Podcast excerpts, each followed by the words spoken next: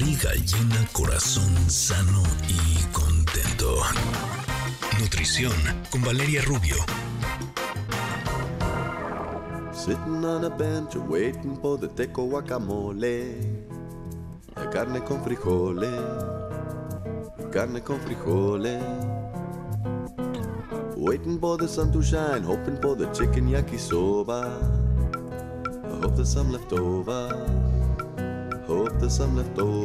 Ya tenemos lista a nuestra nutrióloga Valeria Rubio para hablar de un tema bien importante, es un tema también polémico.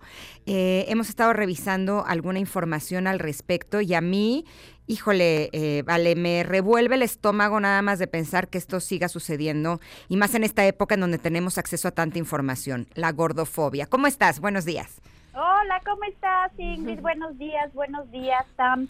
Feliz Hola. de estar con ustedes, como todos los martes. Y este es un temazo, niñas. Como bien dices, Ingrid, es muy, muy controversial. Sí, sí, sí. Y sobre todo te voy a decir que, eh, según lo que he estado leyendo, eh, creo que la gente está emitiendo juicios sobre las personas sin saber qué hay detrás.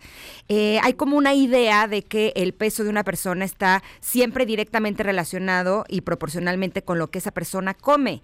Y hay muchísimas condiciones, hay muchísimas enfermedades, hay muchísimos factores que influyen en el peso de una persona y no es necesariamente que esa persona no se esté cuidando de alguna manera, ¿cierto? Cierto. Y algo también muy relevante en relación a esto es que no todas las personas que tienen peso de más no son saludables. Eso es algo Correcto. bien interesante, porque vivimos, afortunadamente, yo creo que a nosotros ya nos ya no nos tocó tanto esta esta apertura que ahora les está tocando a nuestros hijos y creo que por ahí está el trabajo eh, más importante que es hacia un mundo más diverso, hacia ser más tolerantes con eh, eh, e inclusivos con las personas que son o piensan diferentes a nosotros. Entonces, voy a llamarlo eh, eh, con el término que se utiliza de manera coloquial, que es el término gordo. Alguien gordo es alguien que por definición en el diccionario tiene más volumen que alguien que está delgado. Punto. Esto es un adjetivo, como decir gordo, flaco, chaparro, Alto, alto, chaparro. Ujú. eh, moreno, blanco, eh, no eh, mujer, hombre, es decir, no, no la connotación que nosotros le damos a la palabra gordo es completamente subjetiva y está influenciada por una sociedad que durante años ha catalogado a la gente que tiene curvas, a la gente que no es delgada, como algo malo, sin que esto necesariamente sea así. ¿Por qué digo necesariamente? Porque no toda la gente que es gorda, lo entre comillas, es, eh, no está saludable. A mí me ha pasado mucho tener pacientes que tienen un peso importante y cuando yo pido sus laboratorios de colesterol, glucosa, triglicéridos, azúcar, están completamente normales. Y por el contrario, he visto gente delgada que tienen problemas de salud. Es decir, sí, en efecto, hay toda una investigación científica eh, alrededor de que la gente que tiene más grasa de la que debería es más propensa a ciertos padecimientos. Esto no es nada nuevo para nadie, pero esto es independientemente de que sea algo que tengamos que generalizar, ¿no? O sea, yo Exacto. creo que hay que eh, eh, difundir esta y, y enfatizar esta idea de que no toda la gente, como bien dices Ingrid, eh, que tiene sobrepeso o que se le considera gordo es algo negativo, es simplemente un cuerpo diferente, una genética diferente, eh, incluso un estilo de vida diferente, eh, eh, porque pues todos tenemos derecho a tener el estilo de vida que nosotros elijamos. Entonces Es, hay ah, algo justo. padrísimo que es todo un movimiento que está a nivel mundial, no sé si lo han visto, que ya hay en las portadas de revistas, en muchas tiendas, en muchos desfiles de moda, hombres y mujeres con curvas, hombres y mujeres con un peso grande, un poco Ah. para demostrar que eh, no tiene por qué ser la delgadez un sinónimo de estar feliz, un sinónimo de estar saludable y un sinónimo de, de- de ser perfecto necesariamente. Y hay un movimiento que es a nivel mundial que se llama Healthy at Every Size, H-A-E-S. que promueve justamente eh, la libertad que tienen las personas de estar gordos o flacos según su genética, según sus hábitos, según ellos lo, lo decidan. Incluso existe el, el Fat Pride, el orgullo gordo, el grupo de personas que están a favor de que ellos decidan sobre su cuerpo y que son eh, la, la, sociedad los que los han determinado y que los han puesto en una connotación negativa cuando no necesariamente es así. justamente ahí es donde eh, quería puntualizar, porque eh, sí, estaban hablando de que no necesariamente el ser gordo significa que no son sanos o que no llevan una alimentación adecuada. Pero aunque no fuera así, aunque llevaran una alimentación eh, mala, por decirlo de alguna manera, o sus hábitos no fueran los adecuados, estamos hablando también de una discriminación.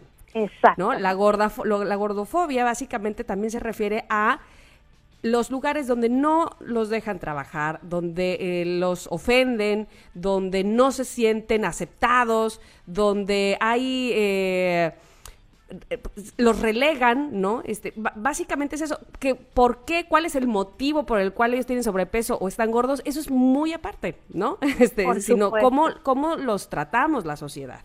Es correctísimo, Tam. Y fíjate que eh, donde más reciben violencia, donde más eh, reciben discriminación es exactamente en el área laboral. O sea, hay estudios que comprueban que la gente con cuerpo grande tiene menos probabilidades de conseguir un trabajo, por ejemplo, que me parece absurdo.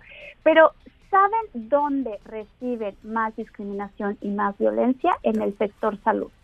Con los médicos, que automáticamente por ver un cuerpo con volumen, por ver un cuerpo con curvas, te mandan a bajar de peso. O sea, muchas veces sin ni siquiera revisar tus estudios, sin ni siquiera revisar tus hábitos, automáticamente yo digo, es impresionante cómo a mí me mandan eh, eh, pacientes, los médicos, que, insisto, hay también un fundamento para esto. Hay muchos estudios que, que pudieran comprobar que hay una correlación con el peso y las enfermedades eh, como comorbilidades, ¿no? Pero automáticamente tú llegas a un doctor con una dolencia del pie, del diente, del pelo, de la oreja, de donde sea, y tienes sobrepeso, y automáticamente te mandan a bajar de peso. Es decir, eso me parece que es discriminatorio, eso me parece que es violento porque no es eh, una, una causalidad de todas las enfermedades.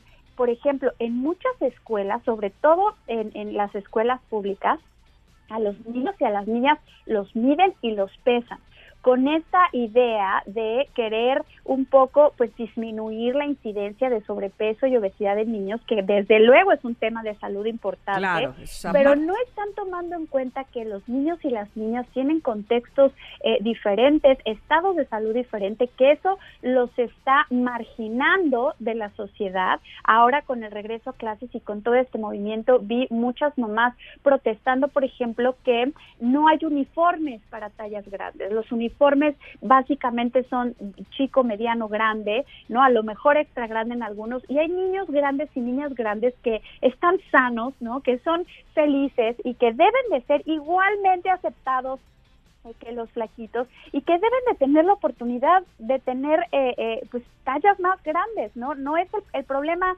no son ellos el problema es la sociedad que hemos hecho y hemos creado la falsa idea de que la gente delgada por alguna razón es superior a la gente que no lo es. Y esto definitivamente no es así. Y sabes algo, yo me quisiera remontar un poco a la historia de mi vida. Eh, yo siempre fui una niña delgada. Eh, pero cuando empecé a, entrar en la etapa de adolescente, empecé a subir de peso como consecuencia de un asunto emocional por el que estaba pasando. Y me acuerdo que en ese momento mi jefe me decía, hago lo que quieras con tal de que vuelvas a estar delgada. Te pago operaciones, tratamientos, lo que tú me digas con tal de que vuelvas a estar delgada. Y no es que yo no cuidara mi alimentación ni hiciera ejercicios, es algo que he hecho toda mi vida, pero justo este asunto emocional estaba haciendo que yo acumulara un poco más de grasa de la que la gente estaba acostumbrada a verme. Y en una ocasión estaba comiendo con una amiga, eh, mi amiga era un poco más llenita incluso que yo, y llegó una persona y me dijo, ándale, sigue comiendo para que al ratito la gente diga, ahí vienen las dos albóndigas.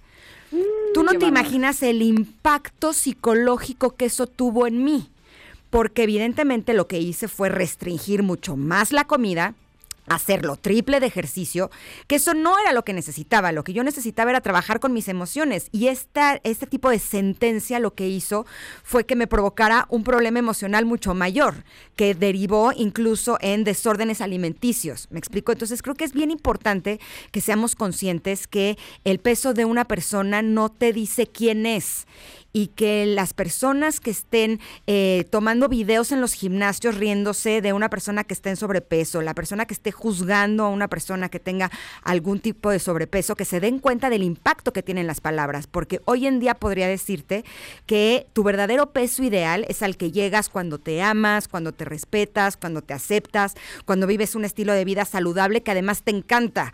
Ahí es donde está tu peso ideal, no cuando estás intentando cumplir con ciertos eh, cánones de belleza o con lo que la sociedad ha dicho que es como tú te deberías de ver, ¿no crees? Exactamente. Y aquí entra algo que con lo que yo eh, batallo y lucho y creo que las tres lo hacemos todos los días, que es la libertad de hacer lo que se te pegue. Correcto. Siempre y cuando no afectes al de junto, ¿no? Siempre y cuando eh, eh, eh, eh, pues tú decides si quieres tener un cuerpo grande. Hay gente que ya hoy por hoy se viste eh, con ropa mucho más escotada teniendo un cuerpo grande, que tiene eh, ya mucho más seguridad porque ya es eh, mucho más eh, tolerante la sociedad a algunas sociedades. Y es justo eso, es- eso es lo que se defiende, el derecho que tú tienes de decidir si querer estar gordo o flaco independientemente de el tema de salud, porque esa es tu decisión, independientemente si a la gente le gusta o no cómo te ves, independientemente de la actividad a la que te quieras dedicar, es decir, tú tienes el derecho. Ahora, aquí es, es controversial, como decíamos al principio, porque muchos expertos en salud dicen, es que este movimiento está promoviendo la obesidad, este movimiento está promoviendo que la gente esté gorda y se enferme. Y yo creo que siempre me he caracterizado por ser o tratar de ser como muy objetiva y yo creo que eso tiene que ser una decisión personal. Nadie tiene por qué decirte si tienes que estar gordo o flaco más que tú. Tan válido es querer estar con el cuerpo que tienes, con las curvas que tienes, ponerte una micro top y unos micro shorts y salir a la calle porque es todo tu derecho y sentirte plena o pleno, como tener también el derecho de querer hacer ejercicio, comer saludable y como tú decías Ingrid, estar en tu mejor eh, digamos, sentirte cómoda con tu Correcto. cuerpo, pero es mucho, va mucho más relacionado con el tema de derechos humanos, de diversidad, de tolerancia, y, e insisto que a lo mejor para las mentes y las sociedades y las ideologías tradicionales cuesta trabajo, pero nosotros, eh, pues como relativamente jóvenes y como papás, tenemos un trabajo muy grande que hacer para enseñarles a nuestros hijos que esos chistes sobre los, los gordos, que esas películas en donde ridiculizan a los gordos, que, que, que no está bien, tan mal está ridiculizar y hacer un chiste y segregar a alguien por su peso, como lo es por su color de piel, por su identidad sexual, es exactamente lo mismo. La gente tiene derecho a salir a la calle eh, con el cuerpo que le dé la gana, con toda la libertad de que nadie le diga cómo cómo se debe de ver o cómo se debe de mover o a qué actividades se debe dedicar. Y esto no está peleado con comer saludable, esto no está peleado con hacer ejercicio, esta, no está peleado con querer incluso bajar de peso, que estos movimientos como que quieren descentralizar el tema de, del peso y de la alimentación con, con, con, lo que marca la báscula, con, con el peso como tal, a mí me parece que no está mal quererlo hacer. El problema es desde dónde lo haces, para quién lo haces y cómo lo haces, porque también hay que pensar que hay toda una industria millonaria alrededor de que nos hace creer que estar flaco es mejor que no estarlo y entonces nos venden la ropa ultra delgada, nos venden las pastillas, nos venden el challenge del gimnasio para lograr entrar en este canon que la verdad es meramente establecido por una sociedad eh, que, no, que no es equitativa, ¿no? Así mismo es, vale, de este tema, como de muchos otros, pero evidentemente este podríamos hablar mucho tiempo más y sobre todo hacer conciencia, que finalmente eh, para eso es que los tocamos en este programa y ojalá se toquen más seguido, evidentemente nos ayuda mucho como sociedad. Te agradecemos infinitamente como cada martes que hayas estado con nosotras. Gracias, Tam. Les mando un besito, como dice la canción Live and Let Live. Eh, hay que vivir y dejar vivir a la gente que se haga responsable de su salud, de su cuerpo y, pues tolerantes, respetarnos y querernos mucho. Creo que es lo que más necesitamos ahora. Totalmente. ¿Dónde te encontramos, Vale? Me encuentran en mis redes sociales, gracias Ingrid, en Instagram, nutrióloga Valeria Rubio, en Facebook, nutrióloga Valeria Oficial, en Spotify tengo mi podcast y ahí con muchísimo gusto eh, subo cositas también sobre este, sobre este tema para quien esté interesado. Les mando un, un beso, chicas, las quiero muchísimo. Igual, vale. vale. Muchísimas gracias. Besitos, bye.